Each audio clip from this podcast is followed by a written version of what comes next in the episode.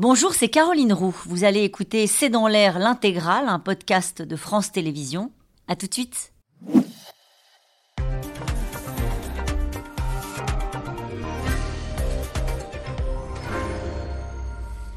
Bonsoir à toutes et à tous. Nous attendons vos questions SMS, Internet et réseaux sociaux pour alimenter notre discussion. C'est à croire qu'il n'y a plus de limite. Hier à l'Assemblée, le garde des Sceaux a répondu à une mise en cause par deux bras d'honneur qu'il a assumés avant de s'excuser. Le sanguin Éric Dupont-Moretti n'est pas le seul à perdre ses nerfs dans une Assemblée en surchauffe où tous les coups semblent désormais permis. Le symbole de la tête d'un ministre sous une semelle de député, un jeune élu LFI qui organise des challenges pour bloquer les lycées, les lycées sur les réseaux sociaux.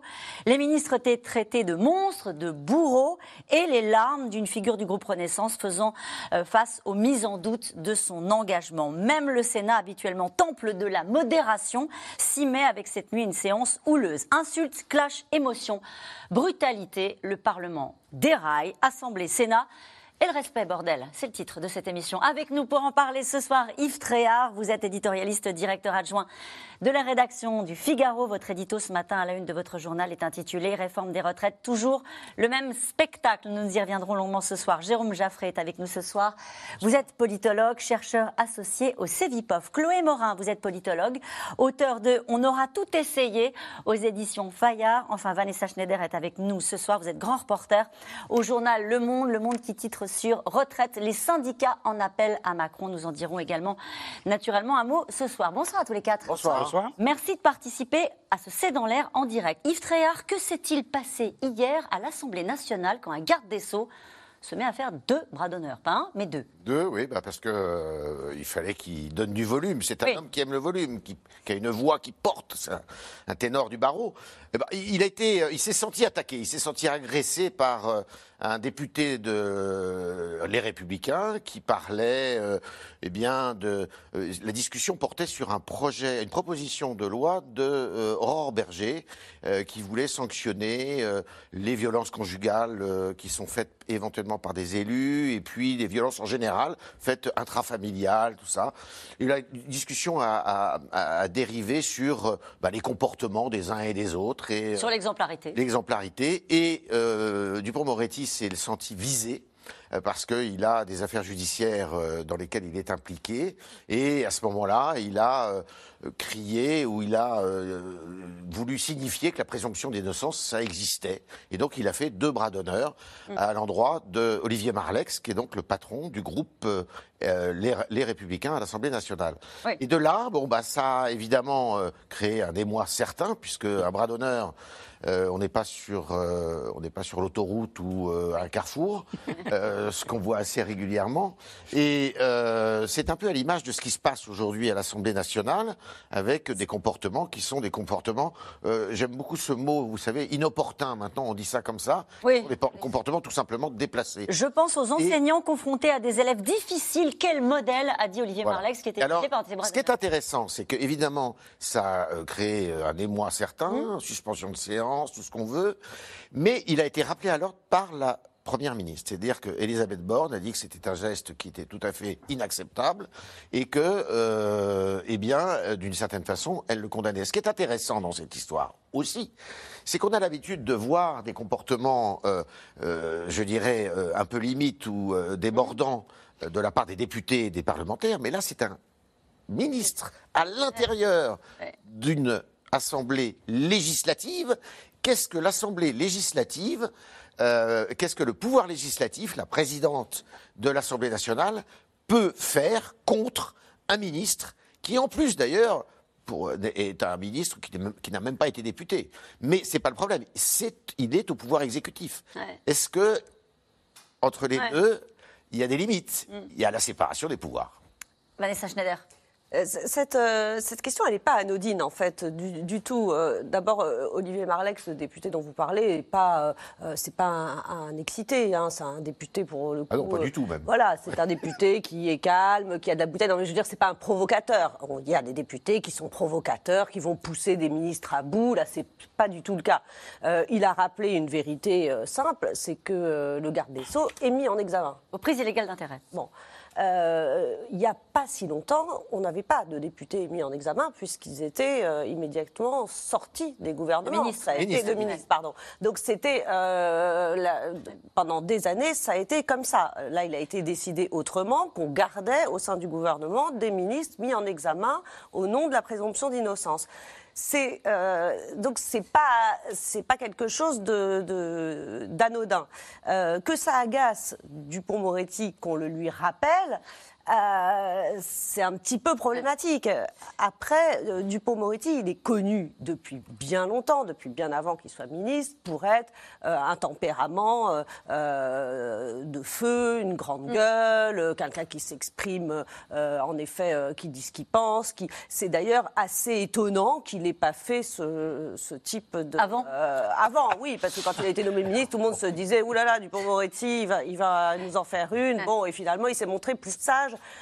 que, que euh, ce qu'on attendait. Ouais. Euh, mais c'est vrai qu'il ne peut pas avoir de, véritablement de, de sanctions, mais ça pose quand même euh, au gouvernement le choix de, de, de ses décisions. C'est-à-dire, à partir du moment où on accepte d'avoir des ministres mis en examen, et ben voilà, il faut, il faut l'assumer et il faut assumer de l'entendre et qu'on se le Ouais. fasse rappeler. Et puis, en effet, euh, interdire des comportements qui sont. je Il n'y a pas si longtemps, rappelez-vous, on entendait, euh, on parlait des Oui, des euh, euh, Nicolas Sarkozy, Ouais. et c'était ça. Le, le- le bras d'honneur, c'est quand même typiquement le geste euh, dont on, où on, on pouvait catégoriser comme ça euh, des jeunes euh, Mm. de population qui étaient mal élevés, vulgaires, euh, qu'il fallait absolument recadrer, maîtriser. Et maintenant, c'est au plus haut sommet de l'État, le représentant de la justice. Oui, c'est ça, c'est hein, quand même pas, pas non plus secrétaire d'État, à, bon, je sais Ouais. pas quoi, à l'aquarelle. Non, il est, il, il est garde des sceaux. Donc ça, ça pose problème à. C'est-à-dire qu'en gros, ce que vous dites, Ah, de- euh, Vanessa Schneider, je vais vous interroger Jérôme Jaffré là-dessus, ce serait un tort que de dire bon, ça va, euh, c'est pas grave, euh, ça, on le fait dans la rue, donc ben, au fond, c'est la représentation nationale, elle représente ce qu'est le pays aujourd'hui. Vous êtes en train de dire, Vanessa Schneider, que dans cette enceinte-là, l'exemplarité, malgré tout, ça veut Ben, encore dire quelque chose. Ça devrait. Ça devrait. Ça devrait. D'abord, il est clair que Éric Dupond-Moretti n'a pas eu du tout le comportement qu'il fallait avoir à tous égards. C'est-à-dire qu'un minimum de métier politique l'aurait conduit à la fin du discours d'Olivier Marlex à demander la parole. En tant que ministre, il a le droit de demander la parole pour dire que c'est inacceptable de porter à ce point atteinte à la présomption d'innocence. Euh, voilà. Il y a une deuxième hypothèse qui avait cours autrefois, jusqu'au début du XXe siècle, le duel Oui. à l'extérieur de l'Assemblée, provoqué en duel Olivier Marlex à l'épée, et une, Oui. est- et une estafilade pour l'un ou pour l'autre aurait réglé le conflit. Le dernier duel de 67. cette 1967. Exact. Si. C'est- de faire De contre un député qu'il avait traité d'abruti à l'Assemblée. Et à l'époque, ça suffisait à faire un, un duel. Vous voyez, on a beaucoup évolué. Defferre avait Ce qui gagné. est grave, exact. Ce qui est grave dans l'affaire, par ailleurs, c'est qu'effectivement, Vanessa Schneider vient de le dire, c'est le ministre de la Justice. Et que demande le ministre de la Justice à ses magistrats? De sanctionner. Et de sanctionner en particulier les outrages aux détenteurs d'autorité. Ça doit être sanctionné. Et lui, que fait-il? Euh, Un outrage. Un outrage, parce que expliquer que c'est un bras d'honneur euh, à la présomption d'innocence, alors qu'on le fait quand euh, le président Marlex s'exprime à la tribune, personne ne peut croire une seconde que c'est à la présomption d'innocence, et venir ensuite dire il n'y en a pas un, il y en a, a deux. Alors là, c'est le bouquet. Et dernier élément, tout ce qui pose un, un problème bien au-delà de Dupont-Moretti, c'est que tout l'argument depuis deux mois, c'est de dire que la France insoumise se comporte horriblement mal Ah à oui. l'Assemblée, que c'est un scandale, que c'est une honte, euh, que ça discrédite le Parlement, euh, que c'est inacceptable, et donc de se servir de la France insoumise et du comportement des jeunes députés de la France insoumise pour dire, euh, voilà, nous, nous représentons la sagesse, la pondération, la façon... Et là, c'est tout ça qui se casse dans l'affaire. Donc l'affaire est très lourde. Chloé Morin, l'affaire est très lourde. Elle sera sanctionnée d'ailleurs euh, par euh, la présidente de l'Assemblée nationale. Oui, ce sera sanctionné? Bah, on va voir ce qu'elle peut faire parce que je vois Non. pas. À décidé. elle peut le sanctionner. Elle peut pas le Elle sanctionner. peut pas le sanctionner. C'est- la Ouais. séparation des pouvoirs. Ouais, ouais. Euh, il fait partie du pouvoir exécutif. Elle est euh, à la tête de l'Assemblée nationale euh, au pouvoir législatif. Euh, la sanction- si elle le sanctionnait, je- alors là, pour le coup, Il y aurait un là- problème. Là, il y aura un vrai problème. Je vous dis ça parce qu'il y a eu un autre bras d'honneur euh, à l'Assemblée nationale. Noël Mamère, c'était un bras ou un doigt d'honneur, je ne sais plus. hein. Euh, il a été privé d'un quart de son indemnité de parlementaire. Et il il était était, non, mais député. j'entends bien, j'entends bien. Il était député.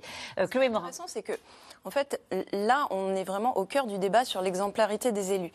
Tous savent qu'ils sont euh, détestés par les Français, en tout cas. Euh, Enfin, diversement euh, détestés. Il y, a des, il, y a, il y a des degrés, on va dire, selon, euh, ce- selon les, les types de population. Mais euh, globalement, ils savent bien qu'ils qu'ils offrent une image déplorable. Euh, et ce qui est intéressant, c'est que ça, ce, ce débat-là intervient au pile au moment où on examine une proposition de loi qui vise précisément l'exemplarité des élus. Alors dans un autre domaine, là c'est pas les comportements euh, euh, dans l'Assemblée, mais c'est euh, en gros est-ce que les élus peuvent être éligibles en ayant été sanctionnés pour un certain nombre de, violences? Et donc c'est dans ce cadre-là que, ce, que ce débat à l'intérieur du débat survient. Et donc ce qui est intéressant, c'est que la limite, c'est où est-ce qu'on met la limite? C'est-à-dire qu'on peut tous être d'accord sur le fait qu'au sein de l'Assemblée nationale, il faut bien se comporter.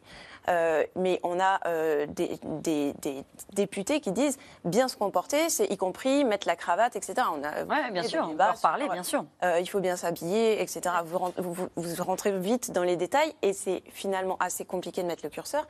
De la même manière, euh, les peines qui donnent lieu à inéligibilité, que euh, Aurore Berger voulait euh, euh, du coup augmenter.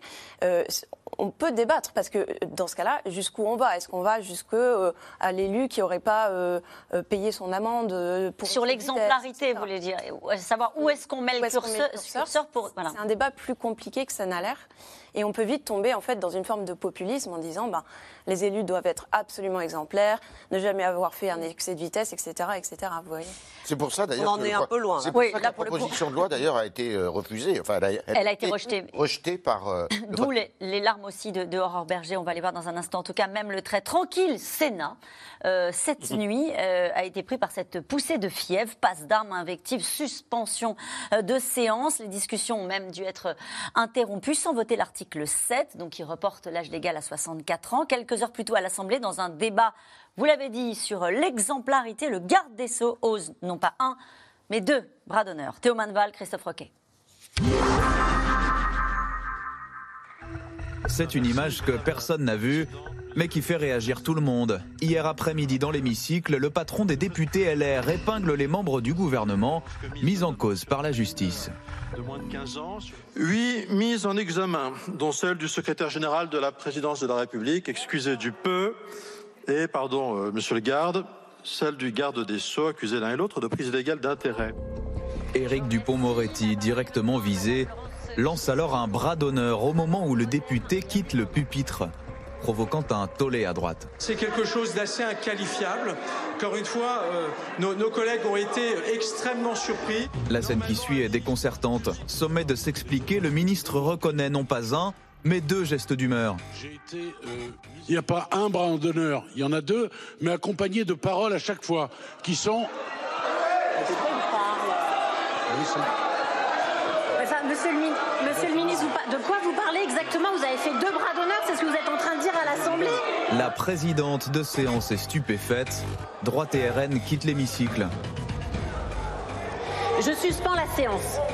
Invité à s'excuser, le ministre persiste une deuxième fois, expliquant que son geste était la simple illustration des accusations portées contre lui. Je regrette ce geste, mais j'ai dit, c'est un bras d'honneur à la présomption d'innocence. Il faudra une deuxième suspension de séance et une troisième prise de parole pour finalement entendre des excuses. Je n'ai pas voulu euh, viser le président Marlex, mais si mon geste a été mal interprété, je lui présente mes excuses ainsi qu'à toute la représentation nationale. Je vous remercie. Une fois de plus à l'Assemblée, l'outrance a éclipsé le fond. Hier, les députés examinaient un texte pour rendre inéligibles les auteurs de violences, texte porté dans le chahut par la patronne de la majorité. Qui a dit ça? Aurore Berger, invectivée, au bord des larmes, la loi est finalement rejetée. Vous arrêtez d'interpeller Madame la rapporteure.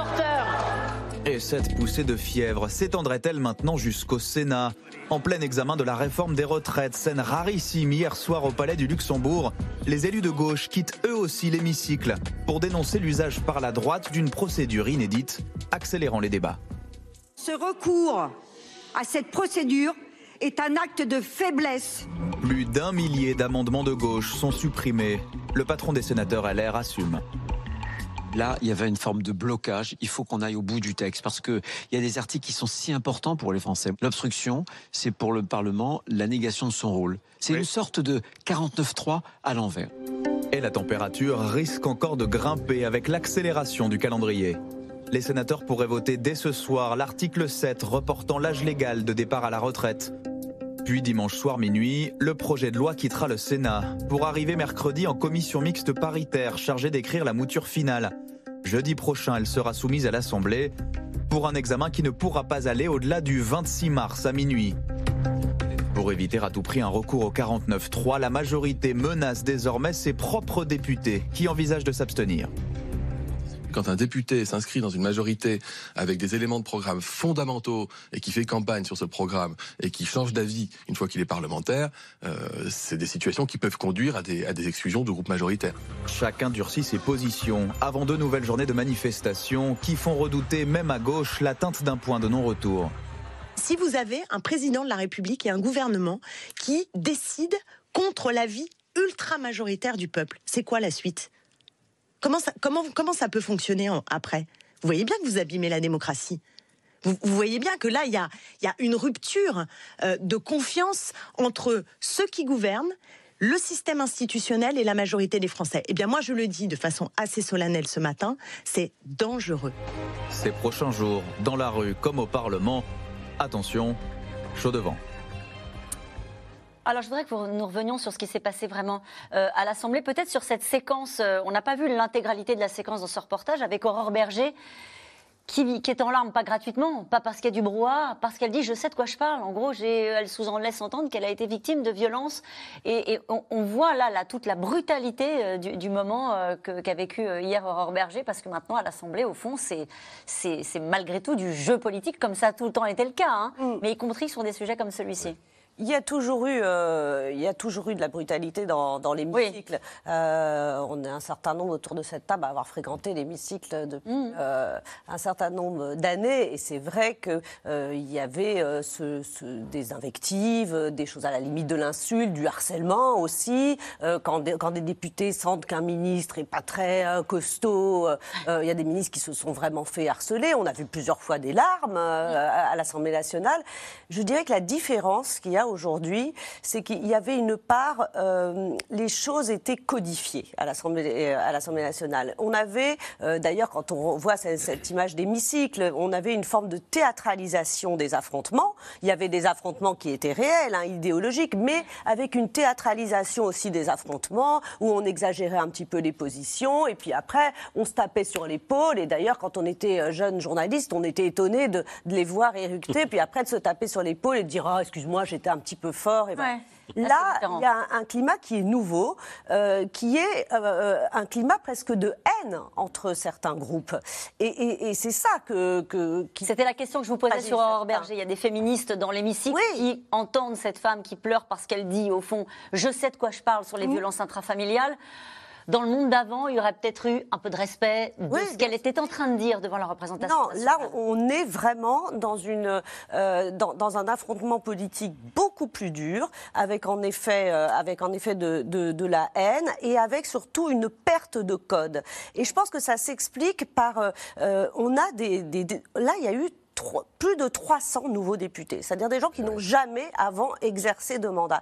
Et c'est un changement radical par rapport aux époques qu'on a connues et aux mandatures précédentes qu'on a connues, où alors on s'en moquait, on disait ah, celui-là, ça fait son cinquième mandat, son sixième mandat, on avait les vieux routiers, mais n'empêche que les vieux routiers, ils connaissaient les codes, ils briefaient euh, les nouveaux, il y avait très peu de nouveaux arrivants, on leur expliquait comment ça marche, on leur disait ça on peut faire, ça on peut pas faire, ça tu t'habilles comme ça, ça tu prends la parole, on coupe pas la parole, on fait ceci, on claque les pupitres, mais quand on dit c'est fini, c'est On arrête. fini. Et Là, il y a plus de la, la- il y a quasiment la moitié des députés qui sont Les- les- des nouveaux députés qui n'ont pas cette expérience-là, qui n'ont pas les codes, qui ne sont pas tenus euh, par des groupes et qui du coup jouent la surenchère. L'explication peut-être qu'on Oui. qu'on peut avancer aussi euh, pour compléter, c'est d'abord la présence des extrêmes. Euh, dans cet hémicycle, c'est-à-dire que vous avez à la fois un puissant groupe de la France insoumise et un puissant groupe du Rassemblement national qui jouent des jeux tout à fait différents par rapport effectivement à ce jeu dans l'hémicycle, mais qui créent une tension permanente, c'est-à-dire que la présence du Rassemblement national fait que vous avez toute une part de l'hémicycle qui doit veiller en permanence à ne pas être accusé de collusion, etc., et à faire très attention. Quant à la France insoumise, c'est la stratégie Jean-Luc Mélenchon, euh, c'est-à-dire qu'on on dans l'Assemblée nationale la colère qui est dans le peuple et dans la rue. C'est le, le mélanchonisme, c'est un de ses axes majeurs. D'autre part, il faut voir le poids de la fin du cumul des mandats. Qu'est-ce que ça signifie la fin du cumul des mandats? Ça signifie la fin des carrières politiques. Qu'est-ce qui se passait auparavant? Vous ne deveniez pas député sans avoir été d'abord conseiller général ou maire, Ouais. par exemple, et là, vous appreniez les codes de la politique. Vous aviez le temps nécessaire pour le faire. Là, vous êtes projeté à l'Assemblée euh, sans euh, avoir du tout auparavant fait de politique, et vous avez le rajeunissement, les nouvelles générations, où la notion de code de relation ne fonctionne plus du tout. Il n'a pas les codes, euh, le garde des Sceaux? Alors, le, le garde Euh, des Sceaux, il a il, le, de la politique, il a le il a code de l'avocat. Il a le code de l'avocat d'assises Ouais. Qui provoque des incidents de séance pour faire avancer sa cause. Et là, il a plutôt fait reculer la Mais- Regardez cette question qui est posée par Gérard.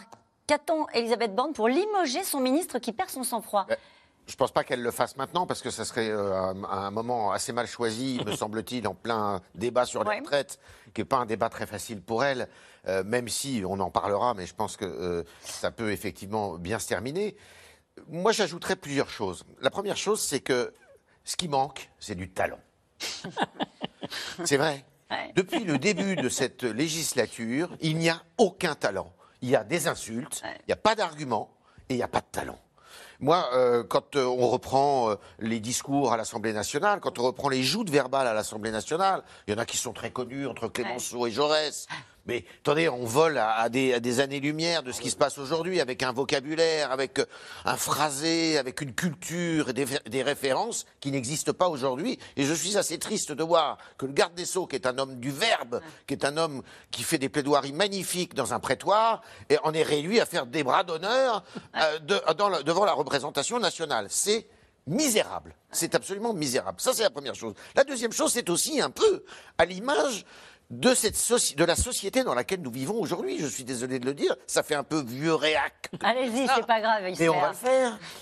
Euh, y a- depuis quand maintenant on arrive à l'Assemblée nationale débraillés comme ils sont?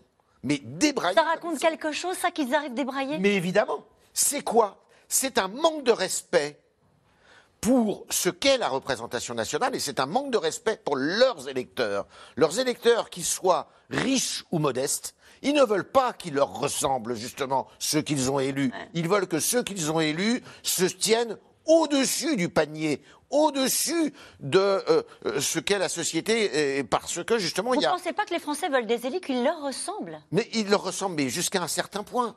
Euh, la preuve, c'est qu'ils veulent tellement de gens qui leur ressemblent que généralement, ils adorent les gens qui ont beaucoup d'autorité, qui ont beaucoup euh, de, de, de qualités euh, intellectuelles, généralement. On, on élit rarement un président de la République qui soit... bon. D'accord. Donc, vous savez, il y y a- y y quand même quelque chose là qui est très gênant et qui Ouais. alimente l'antiparlementarisme.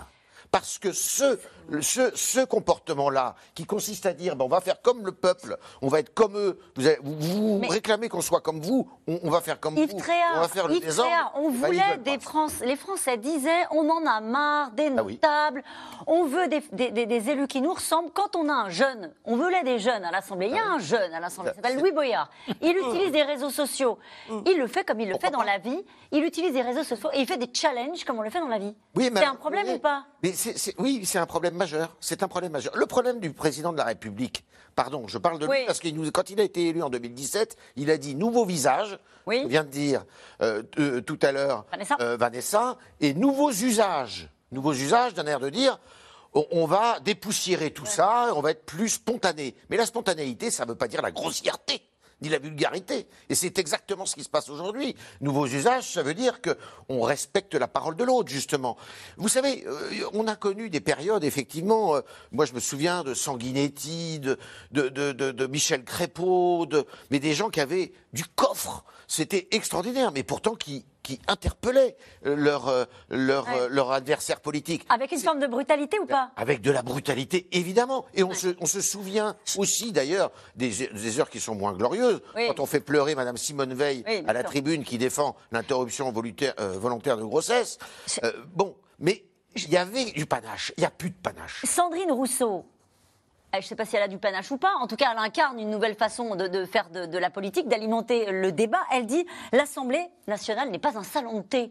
Sous-entendu, il y a une colère dans la vie, il faut qu'on l'entende aussi à l'Assemblée nationale. Qu'en pensez-vous?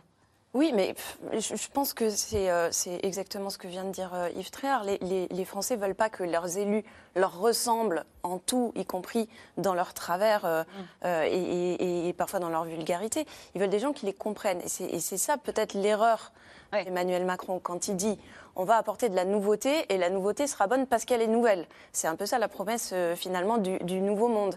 Euh, sauf que en réalité, l'expérience du terrain, euh, ça compte. Effectivement, les mandats d'élus locaux, ça apprend une culture du compromis et une- un respect de, de- de l'autre, y compris des adversaires politiques, qui est ensuite essentiel euh, lorsqu'elle est transposée à l'Assemblée nationale. Et, et le spectacle qui est offert par l'Assemblée nationale aussi, euh, aujourd'hui, euh, ça ne fait que, euh, excusez-moi de, de le rappeler parce que c'est un peu...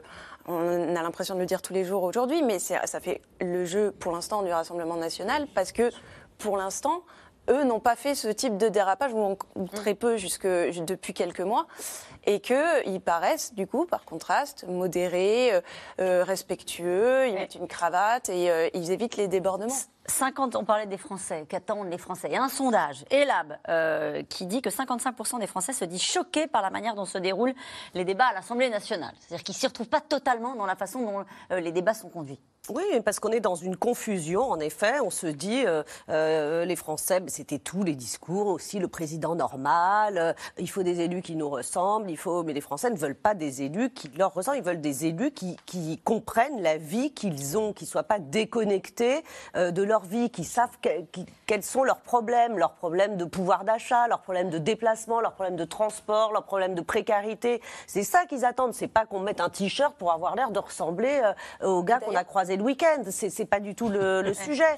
Euh, donc, euh, donc il y a une énorme confusion sur les attentes de, de la normalité. Non. Euh, être insultant, euh, grossier, euh, méprisant à l'Assemblée nationale, c'est mépriser les, lé- les électeurs. Euh, les Yeah. électeurs, ils, ils ont ils, ils donnent leur pouvoir à, à- à quelqu'un pour les représenter, c'est pas que pour cette personne se conduise mal. On revient à la, à la question de l'exemplarité. Et pour reprendre ce que, ce que disait euh, Jérôme Jaffray, qui est très, très intéressant sur la fin du, du cumul ou du. euh, avant, les députés, ils rentraient le week-end en circonscription. Ils rentrent plus?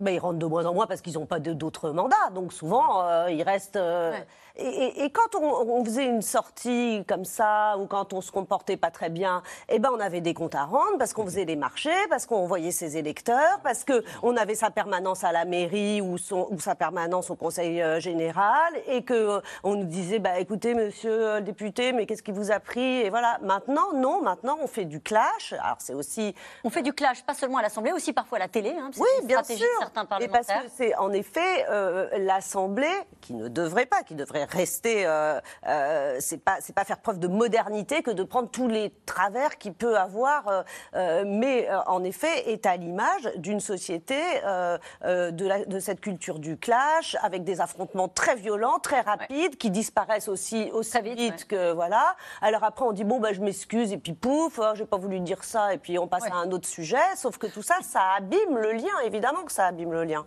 Alors, peut-être un, autre élément également dans ces Français choqués, C'est très difficile de comprendre le mécanisme parlementaire actuellement. Vous comprenez, vous avez un texte sur les retraites à l'Assemblée qui n'a pas été voté finalement et dont on vous explique, et tout le jeu de la gauche au Sénat, et qu'il ne soit pas davantage voté au Sénat. C'est pour ça qu'il y a un temps retard. Ce qui fait que le texte finirait par revenir en commission mixte paritaire, c'est-à-dire sept députés et sept sénateurs concoctent ensemble un texte qui n'aurait été voté dans aucune des deux assemblées. Je défie quasiment 99,99% des Français de penser que tout cela a une signification. Et après, on dirait la loi est adoptée. Vous voyez bien le décalage. Ça, le, le jeu des procédures parlementaires, article 47.1, et là, au article 7. On là, au. Sénat, c'est l'article 38. Attendez, euh, c'est avant, vous aviez des majorités absolues dévouées au pouvoir en place. Donc, une certaine simplification et une assez grande lisibilité. Là, nous n'avons plus la lisibilité. C'est un avantage pour la qualité du débat. Pensions-nous naïvement quand Oui, il y a eu les c'est élections vrai, on l'a entendu ici même. Oui, quand nous étions très naïfs. hein. Ça, Il n'y a pas d'âge. pour C'est pas grave. Vous voyez.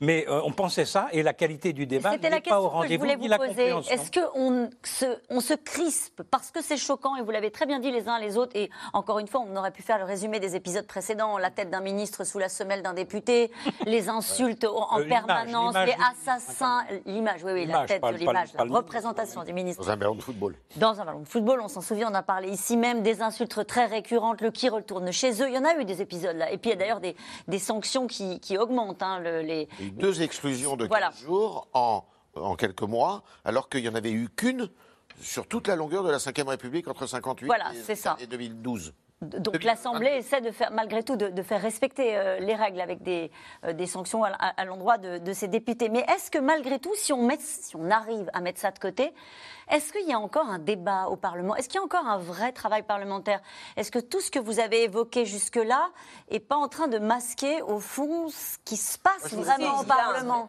Évidemment qu'il y a un vrai travail parlementaire et qu'il y, a des- il y a des parlementaires qui travaillent beaucoup, il y a des attachés parlementaires qui travaillent beaucoup, des conseillers parlementaires qui travaillent beaucoup. Et d'ailleurs, cette histoire des 1200 euros, elle a été dégotée par. euh, donc, il y a des gens qui travaillent. Il y a des gens qui travaillent, euh, qui préparent des amendements, Non, mais je- euh, qui ne sont pas là juste pour s'invectiver. Euh, quand on voit la- l'Assemblée nationale, c'est pas simplement euh, ce qu'on voit euh, euh, à, les images à la télévision. C'est euh, tout un travail dans les bureaux, de- En d'arguments, Et de débats et de débats sur les textes. Voilà. Parce que là, ce qui donne l'impression de flou, d'abord, c'est qu'il y a un débat sur un texte euh, à- où- sur- contre lequel l'opinion publique est, est- est très majoritairement euh, opposée. Donc euh, déjà, il y a ça, ça- on se dit bah, pourquoi, euh, pourquoi on continue à parler Oui. de- voilà et, euh, et que en effet euh, le, le- le clash finalement euh, obstrue euh, et rend invisible tout ce travail qui a été qui est très technique parce que les retraites c'est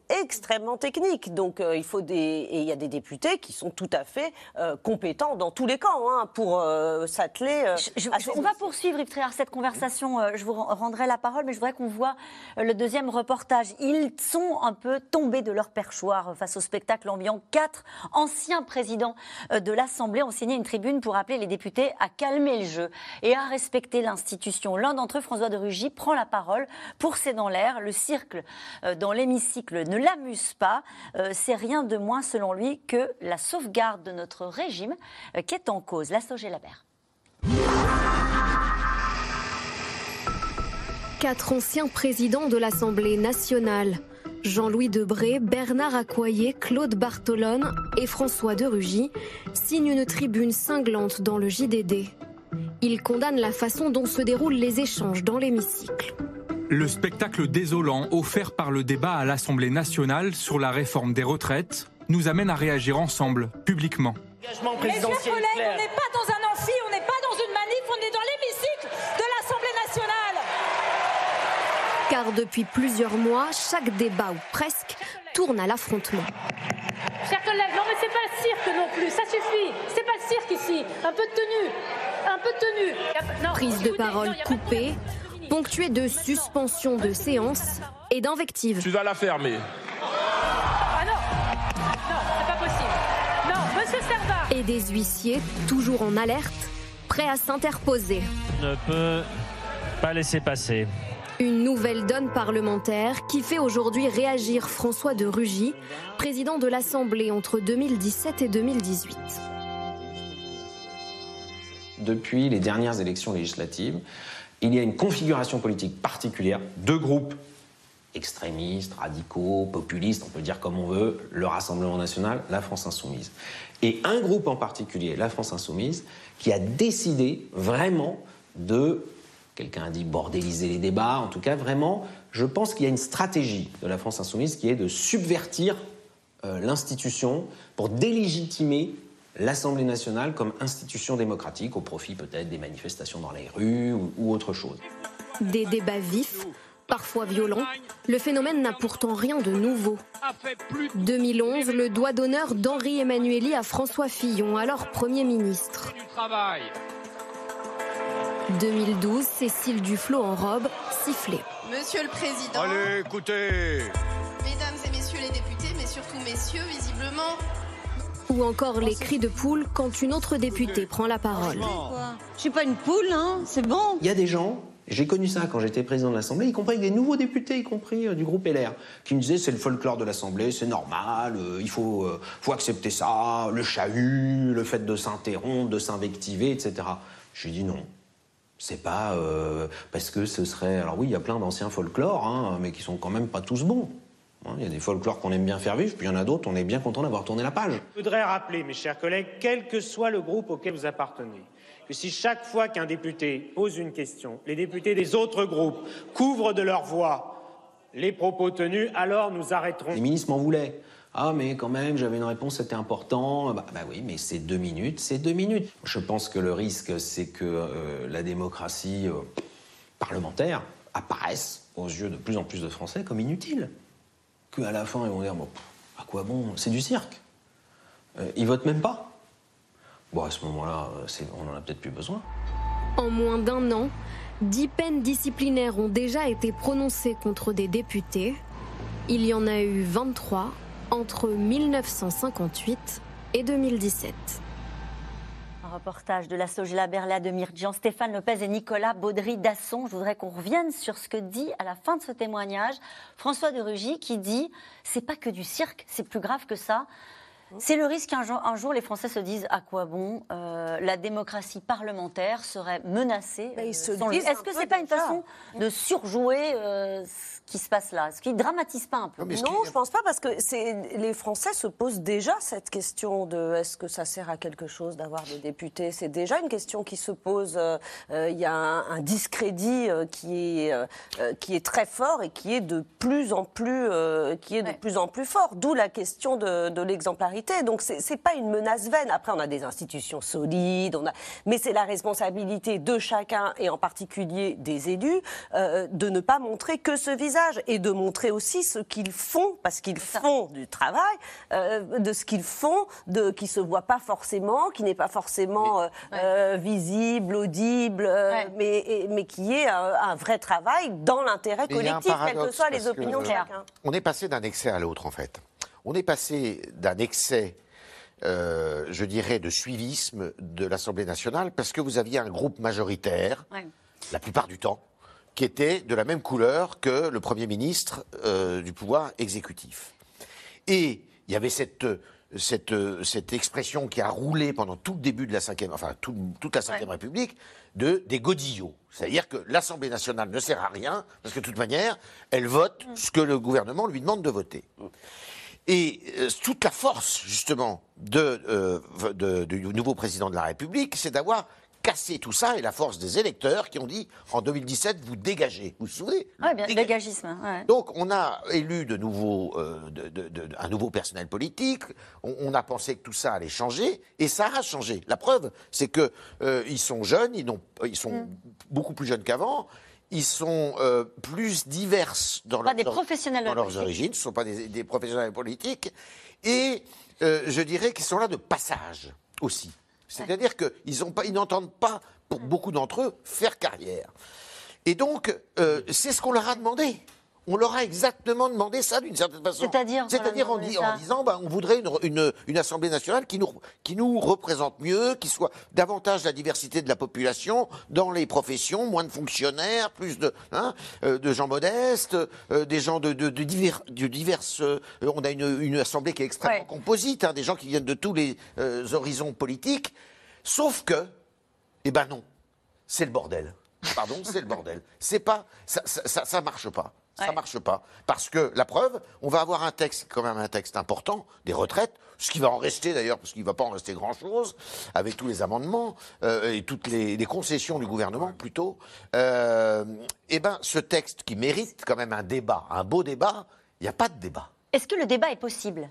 À l'Assemblée, au Sénat, ailleurs Est-ce que le débat est encore possible le, débat est per- le débat est permanent. Le débat sur les retraites, alors là, pour le coup, dans le pays, c'est le Dans le débat. pays, dans le pays. C'est le grand. Oui, mais le pays, euh, c'est ce qui compte. Au bout vrai. du compte.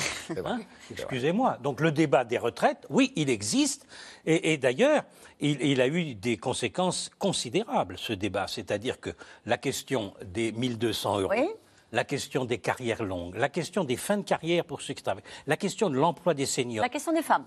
la question des femmes, bien entendu. Maintenant, nous, et nous sommes le 8 mars. C'est ça. Maintenant, nous sommes dans une situation, si vous voulez, où le gouvernement, s'il arrive à faire voter son texte en bout de course, sera obligé d'engager tout un des assises du travail, une réflexion sur le travail qui n'était pas envisagée, qui, à mon sens, aurait dû précéder le débat sur les retraites, accessoirement. Mais enfin, au moins, on va le faire. Donc le débat, il existe. Maintenant, euh, la procédure choisie par le gouvernement, parce qu'il y a le problème de l'obstruction parlementaire qui découle de ce que vient de dire notre ami Yves Tréhard. C'est-à-dire que euh, le droit d'amendement, il est dans la Constitution, il est fondamental, mais il peut être dérivé si vous présentez 25 000 ou 30 000 toujours passé amendements. comme ça. Et que- oui.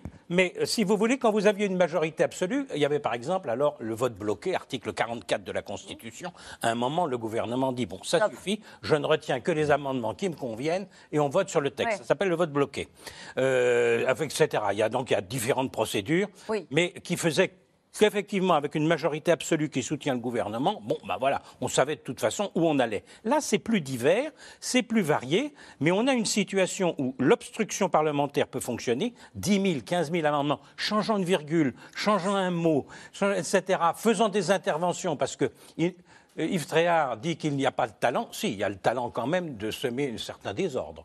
Ah, euh, Est-ce que c'est un talent? C'est un talent. C'est peut-être une absence C'est un de talent. talent. Vous n'avez pas assez fréquenté les, les, les, les cancres dans les lycées, etc. Il y avait un talent des cancres. Mais on peut peut-être revenir sur ce qui s'est passé au Sénat la nuit dernière. Oui, mais que- pardon, mais je voudrais revenir sur ce que dit à l'instant Jérôme Jaffray. C'était précisément le sens de ma question. Quand je vous posais la question de est-ce qu'il y a un débat? Est-ce que c'est un vrai débat Ou est-ce que c'est on utilise, et d'ailleurs on les a vus tous brandir le règlement de l'Assemblée pour jouer l'obstruction, pour utiliser les procédures parlementaires qui vont permettre à un moment donné de coincer le gouvernement sur un vote sans aller sur le débat tel qu'il a peut-être eu lieu euh, dans le pays, euh, Chloé Morin. Parce que oui, dans le, dans le pays, il y a un débat, dans le, au Parlement, il y a un affrontement. Et, la, et le- la frustration vient du fait qu'on a le sentiment qu'il est stérile. Chacun parle euh, et, et déroule ses arguments, mais sans qu'il n'y ait jamais euh, euh, un, côté qui arrive à convaincre l'autre, finalement, et qu'il n'y ait jamais vraiment de compromis. Alors, on peut, il faut dire quand même que le gouvernement a cédé sur un certain nombre de points. Dans, dans- dans ce, euh, dans- en ce sens-là, c'est quand même une forme de compromis.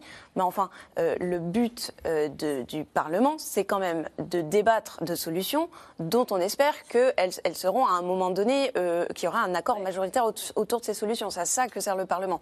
Et c'est vrai que les Français peuvent se dire, bon, c'est quand même trois blocs euh, le Rassemblement national, la gauche de l'autre côté et le bloc majoritaire au milieu, trois blocs qui sont chacun dans son couloir et qui, qui ne donnent qui donnent rarement l'impression d'avoir envie de ramer dans la même direction. Euh, cette phrase de Laurent Berger qui dit cette réforme aura un vice démocratique si elle passe par le 49-3. Euh, Est-ce que justement parce qu'il y a eu ce spectacle de ces débats à l'Assemblée et au Sénat, et on va en dire un mot, euh, euh, Vanessa Schneider, est-ce que parce que finalement cet article 7 n'aura même pas été débattu à l'Assemblée, vite fait euh, euh, au Sénat, il y aura une absence de légitimité de ce texte, comme ce que dit Non. un vice démocratique, euh, comme, comme le dit Laurent Berger moi, je j'épouse absolument pas ce discours-là. C'est le discours qu'ils aiment employés pour discréditer justement et pour faire valoir leurs arguments, je suis désolé, il n'y a pas eu une violation du règlement de l'Assemblée nationale, il n'y a pas eu de violation de la Constitution. Comme le disait Vanessa tout à l'heure, l'histoire des amendements, ça a toujours existé. Sauf Oui. que les amendements, ça a toujours existé, mais à côté, il y avait quand même des échanges intéressants. Par exemple, je, je peux en parler savamment, sur la, la loi de 1984 de Laurent Fabius sur la concentration de la presse. C'est une des lois qui a eu le plus d'amendements euh, de l'histoire de la Ve République, mais il y a eu un véritable débat à l'Assemblée nationale. Donc euh, euh, voilà. Alors ce que, ce que je voudrais dire aussi, c'est que euh, le 49.3, on découvre pas le 49.3. Non, pas C'est franchement. pas euh, une découverte. Et le, si le gouvernement emploie le dé- 49.3, certes, mais avant, il y a, il y a pu y avoir des débats. Or là, il y aura, on, on sera resté sur un, un goût assez, assez fade finalement. C'est ça, c'est ça le sujet. Et puis, je, je- je trouve que si vous voulez, euh, il y a la- la- l'expression de, de- de Gérald Darmanin est assez vraie. C'est-à-dire? On bordélise. Qui bordélise? C'est- mais alors, les, les députés, notamment de l'extra. Regardez, vous avez un groupe de gauche qui parle beaucoup, Ouais. qui insulte, qui invective, une extrême droite qui ne dit rien. Le Rassemblement national, on peut dire ce qu'on veut, ne propose rien. Et vous avez, et c'est là le problème, un bloc central qui n'est pas d'accord, qui n'est pas homogène, qui d'abord n'a pas la majorité absolue, qui a la majorité relative, mais c'est ce que les Français ont voulu, c'est très bien. Mais ce bloc-là, eh bien, ce bloc n'est pas unanime sur le projet de loi, et c'est ça qu'il Non, manque mais de force. Un instant, est-ce que c'est ce qu'on entend aussi euh, Au final, c'est très bien que ça se passe comme ça, c'est un des arguments qu'on entend, parce qu'au fond, le bordel, pour reprendre le mot du jour, on l'a à l'Assemblée, mais on l'a pas dans la rue. La violence, c'est peut-être la violence de l'invective, des bras d'honneur, des insultes, mais on l'a moins dans la rue. C'est ce que j'allais dire, c'est que Darmanin, il voit toujours du bordel partout. Donc euh, là, il n'y a pas de bordel dans la rue, tout se passe à peu près bien. Il y a eu quel- juste quelques interpellations hier. Les manifestations euh, sont à la fois très nombreuses et en même temps euh, se, se déroulent euh, dans le calme. Donc euh, voilà, c'est du coup, c'est le, c'est le bordel euh, à l'Assemblée. Moi, je, ça illustre en fait, là, on est, euh, vous citiez les propos de, de Laurent Berger sur évidemment que si la loi est votée, ça sera la loi et qu'elle contestée. et que C'est c'est pas la question. Ça laissera quand même des traces parce que quand on fait passer une loi à laquelle le- l'opinion euh, ne croit pas, trouve injuste et est opposée, évidemment que ça laisse des traces politiques. Mais c'est pas en termes de. Mais là, on a deux stratégies C'est-à-dire qu'on a un gouvernement euh, qui essaye de faire passer euh, le plus vite sa loi parce que il est bien gentil, Gérald Darmanin, mais euh, le bordel, il est aussi dans leur propre majorité. Bah, bien sûr. Parce qu'il faut déjà convaincre les députés de ce- leur propre camp de voter euh, la loi. euh, Et on a vu que c'était pas gagné. Et ça sera, et c'est pas gagné du tout. Et de l'autre côté, on a euh, les syndicats qui sont plus unis que jamais. D'habitude, il y en a toujours un qui fait bord à part, qui sont plus unis que jamais et qui arrivent à mobiliser de semaine en semaine. Donc évidemment, on a. Eh ben, on va en parler justement, parce que eux, ces syndicats, euh, comme vous dites, qui restent unis, demandent désormais euh, à être reçus en urgence à l'Élysée après une journée de contestation qui a mobilisé dans toute la France. Les syndicats en appellent maintenant à Emmanuel Macron. Dans certains secteurs d'activité, comme les routiers, le mot d'ordre est très clair désormais tenir. Nicolas Bidard, Stéphane Lopez et Mathieu Lignot. Il est à peine 4 heures du matin dans la grande métropole de Rouen. Bonjour, ça va? À la sortie d'un dépôt pétrolier. On t'oblige à tourner à gauche? Bah, Parce qu'il n'y a aucun carburant qui sort. Blocage des camions transportant des carburants vers les stations-service.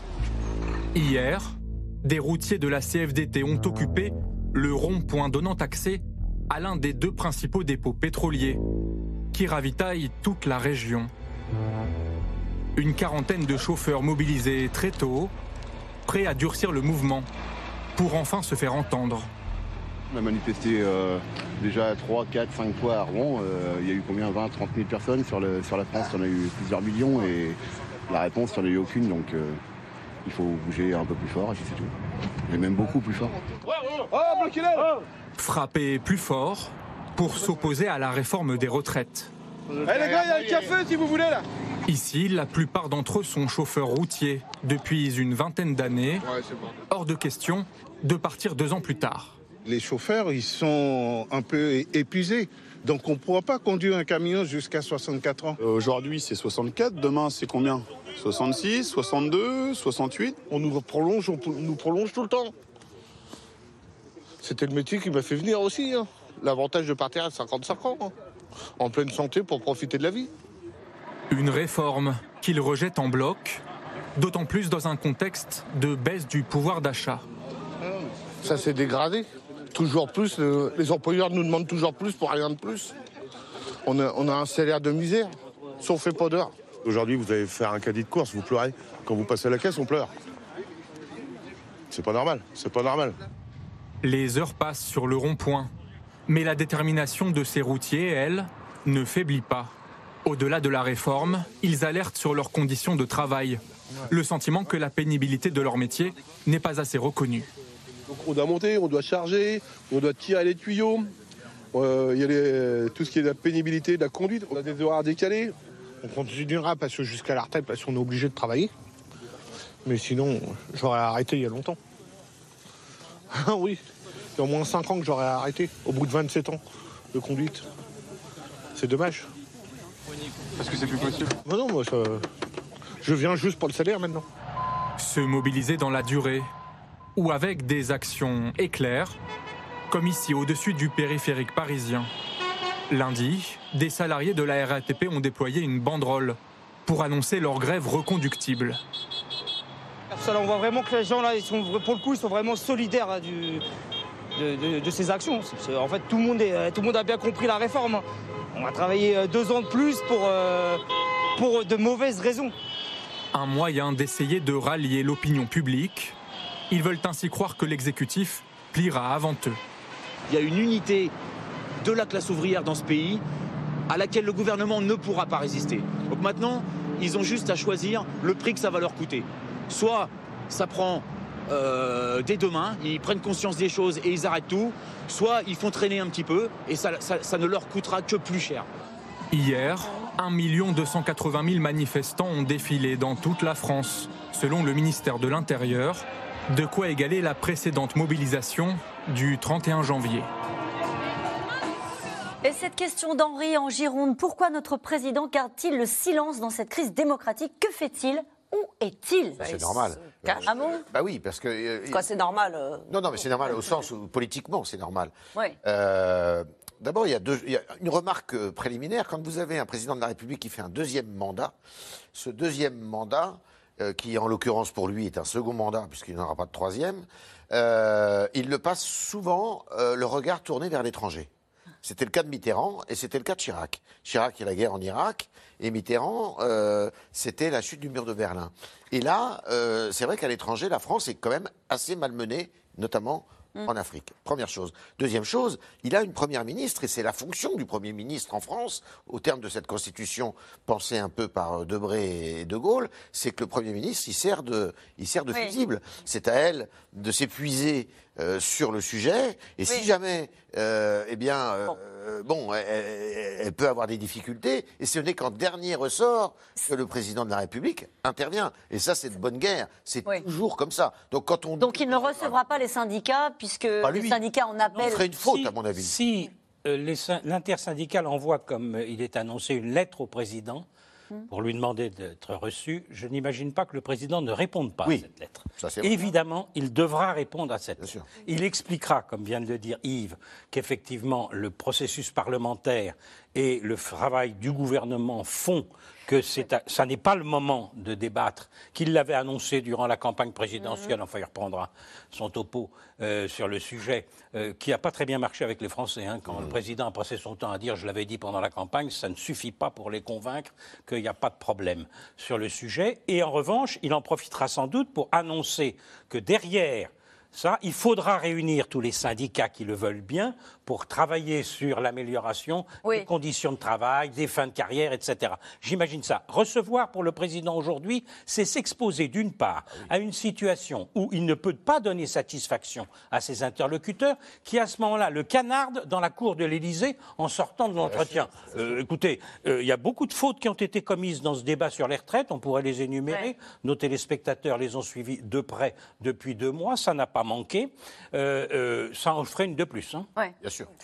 Chloé Puis on a reproché quand même euh, suffisamment euh, de fois à Emmanuel Macron euh, de trop s'exposer, d'être celui qui décide de tout à la place de ses ministres, à la place de son Premier ministre. Donc là, en l'occurrence, il est un peu en retrait, euh, mais finalement, il ne fait que euh, suivre les conseils que certains lui, lui auront donnés euh, un certain nombre de fois. Est-ce qu'aujourd'hui, il a l'avantage gentil quand même, parce qu'il se met en retrait parce que ça, ça l'arrange. la Euh, le- le- la répartition, euh, euh, le, le- le président euh, euh, qui s'occupe de l'étranger et puis la première ministre et chef de la majorité s'occupe de ce qui se passe euh, en France. Ça fait bien longtemps euh, qu'on n'en est plus là et depuis euh, la mise en place du quinquennat. Vous Mais le savez aussi Jérôme bien raison, Yves. Donc, euh, c'était, euh, c'est ce que disait Nicolas Sarkozy, euh, mon collaborateur. Après, bon voilà, les premiers ministres ont perdu. Maintenant, quand il y a une crise, c'est le président qui est en première ligne et ça se passe toujours comme ça. Il est dans le débat public euh, français aujourd'hui. Il fait la politique intérieure puisqu'il a annoncé la constitutionnalisation de l'IVG euh, à l'occasion du 8 mars. Le projet. Le projet, le projet. En tout cas, il le porte euh, visiblement avec euh, une forme de volontarisme euh, en, ce, en ce 8 mars. Moyen de détourner l'attention aussi, d'ailleurs. Bien sûr. C'est ça? Bon. Pas Euh, que ça, c'est ça. Est-ce que la majorité des Français, une très large majorité des Français, pensent que ce texte va passer? Euh, On a parlé de la violence euh, à l'Assemblée, de la mobilisation dans la rue et des atouts institutionnels que peut avoir le gouvernement pour passer ce texte. Est-ce que J'allais dire, ça passera comme une lettre à la poste parce qu'il y a le 49.3, parce qu'il y a euh, les, outils que peut utiliser le gouvernement, Jérôme Jaffray. Ou est-ce que vous dites, à la lumière de tout ce qu'on a commenté aujourd'hui, la violence, y compris à l'Assemblée, ce climat dans le pays, que ça peut laisser des traces? Alors, beaucoup de choses, effectivement, dans, dans tout cela. D'abord, euh, le premier élément, c'est qu'effectivement, c'est un principal atout en termes d'opinion publique du pouvoir, il n'en a pas beaucoup, c'est la conviction des Français de bout en bout que le texte passera. C'est-à-dire que la légitimité du Parlement à adopter le texte sera supérieure aux manifestations et aux sondages d'opinion. C'est un critère majeur du bon fonctionnement démocratique. Il ne suffit pas que les gens soient dans la rue ou qu'il y ait une majorité dans les sondages d'opinion pour changer euh, le cours des choses. Ça, c'est quelque chose de très important. C'est leur principal atout. Deuxième élément, le 49.3. Moi, je ne partage pas l'avis d'Yves Tréhard.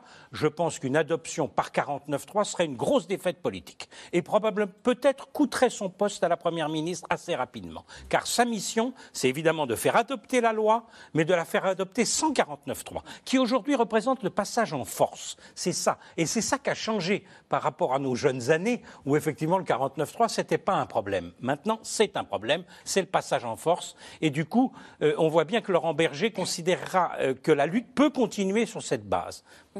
Et ça va être important parce que l'unité syndicale, c'est ce qui fait qu'il y a du monde dans la rue. Si la CFDT décroche, ce sera une nouvelle donne. C'est un élément et, je- majeur. et je voudrais qu'on revienne maintenant à vos questions. Cette question de Laurent à Paris. Comment un ministre qui fait un bras d'honneur au Parlement peut-il rester en poste Où en est la République exemplaire? Bah, euh, comme je, je l'ai rappelé, euh, l'exemplarité, elle est fixée euh, par le président. Et là, il a été décidé, en effet, qu'on pouvait maintenir des gens déjà mis en examen au sein du gouvernement, ce qui n'était pas le cas par le passé. Donc, les- la seule sanction qu'il peut avoir, elle, elle peut venir du Premier ministre ou sur demande du président. Et je ne pense pas qu'il le fasse. Il le fera Il a dû s'excuser. Ils, ils ont clairement euh, suspension de séance quand on voit Dupont-Moretti sortir, puis revenir en disant je m'excuse, c'est qu'il y a dû avoir un petit coup de fil au placé pour lui dire bon euh, là il faut vraiment s'excuser. Mais on- je ne pense pas qu'on lui demande de démissionner pour la simple et bonne raison que Éric Dupont-Moretti est quand même une des figures euh, les plus euh, euh, marquantes de ce gouvernement, euh, est considéré de faveur. comme un poids lourd et du coup on a beaucoup de- de- d'indulgence à son égard. bénéficie d'un régime de. Mis en examen pendant le, le premier quinquennat, il est remonté dans la hiérarchie gouvernementale à la faveur du deuxième quinquennat. Mm. Et il y a beaucoup de ministres qui ne disent rien, évidemment, mais qui ont regardé ça en disant c'est bizarre. On, on est mis en examen et euh, on monte quand même dans la hiérarchie euh, gouvernementale, dans le protocole. euh, Ça, c'est finalement passé. On se souvient d'une mise en C'est le fait du examen, prince, hein, etc. c'est le fait du prince, du président de la République. Auparavant, on démissionnait quand on était mis en examen, ça n'est plus le cas. Et ça, la règle a vraiment changé. était obligé de démissionner. hein. Comment Vous dites démissionner, je dis Non, était euh, oui, obligé de en général, on- le petit coup de fil. Ce qu'on a appelé la jurisprudence baladure. Le plus probable euh, politiquement, c'est que d'ici quelques semaines ou quelques mois, euh, la question soit réglée plutôt à froid lors d'un remaniement euh, ministériel. C'est quand même dans ces moments-là, en général, qu'on qu'on, euh, se débarrasse euh, de je qui pense pas que, je pense pas que ni Elisabeth Borne ni euh, Emmanuel Macron aient envie de se débarrasser de Pas pour le moment, en tous les cas. d'Éric Dupond-Moretti, qui leur est plus utile qu'encombrant pour l'instant. En tant que professeur, si j'avais le malheur de faire ce geste à un élève, tout le monde me tomberait dessus, parents, rectorat et Dupont-Moretti. La, C'est d'ailleurs, la- réponse est dans la question. la réponse est dans la question. On, est- détient une autorité. on Et, ça va plus loin, c'est-à-dire que dans les tribunaux, quand quelqu'un sera admis devant un juge et aura eu des comportements incorrects comme ça, il pourra dire écoutez l'exemple, Oui. il, vient, il vient du ministre, qui est votre ministre, Ouais. Madame ou Monsieur le Président, alors qu'est-ce que vous me reprochez? Ouais. Vous voyez, Ouais. c'est-à-dire qu'il y a une fureur en plus probablement dans la magistrature où déjà les relations d'Éric. Dupond-Moretti n'étaient pas excellentes, elle n'a pas dû s'améliorer. Quant à l'enseignement, le professeur qui vous parle, votre téléspectateur professeur, effectivement, il passe son temps en classe À demander du respect. chasser les mauvais gestes. Ouais. Et, et il subit ça. C'est pour ça qu'il y a quelque chose de grave. Ouais. Et, et qui aboutit à une situation où c'est même la fonction de ministre Mm. qui s'abaisse Ouais. par un comportement pareil. On aurait tort de penser que c'est juste un petit coup de chaud. Non, euh, ça, euh, Ouais. pour Dupont-Moretti, c'est un coup de chaud, mais pour la République, c'est un, aussi un coup de chaud.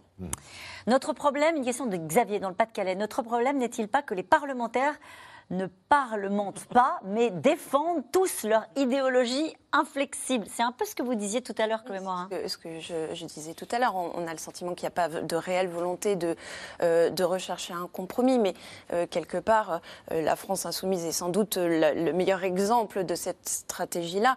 On a, on a l'impression que depuis les, les élections législatives, il y a une recherche de pousser à bout l'adversaire pour qu'il y ait une dissolution et qu'on rejoue le qu'on rejoue le match. C'est quand même quel- quelque chose qui est euh, quasiment assumé. euh, La dissolution ou le référendum, a dit euh, Jean-Luc Mélenchon, comme issue qu'il propose euh, au gouvernement. Ce qu'il faut dire, c'est que euh, le- la dissolution, c'est quelque chose qui a été euh, dite par le président de la République. En début du quinquennat, il a dit si jamais on s'oppose à un texte que je veux faire passer, je euh, recourrai à la dissolution.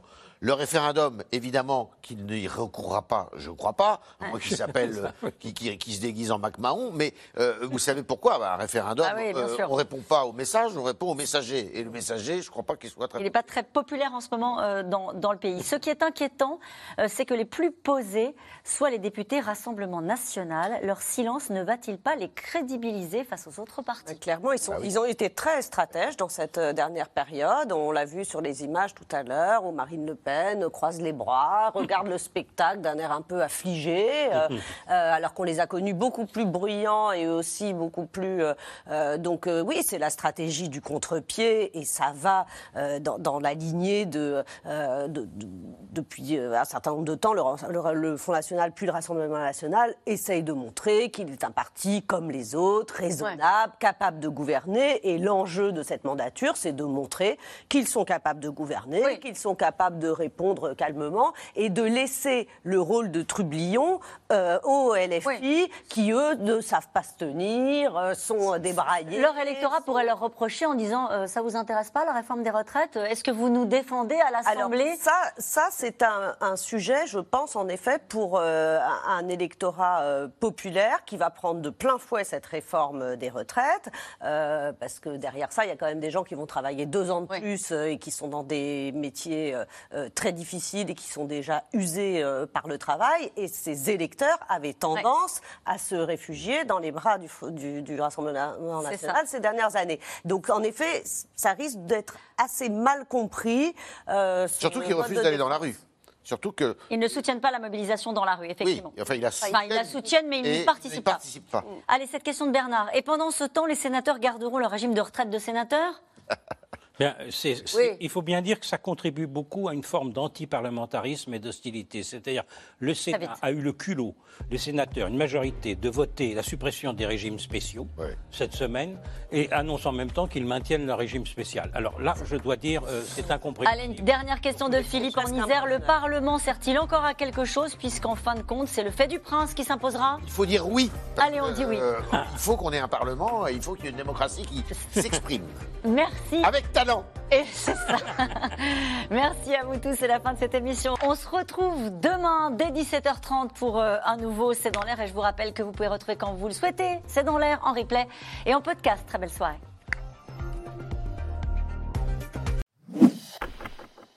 Merci d'avoir écouté C'est dans l'air. Comme vous le savez, vous pouvez désormais écouter l'intégrale, mais aussi l'invité ou vos questions à nos experts. Tous ces podcasts sont disponibles gratuitement sur toutes les plateformes de streaming audio. Et pour le replay vidéo, c'est sur France.tv, bien évidemment. À bientôt.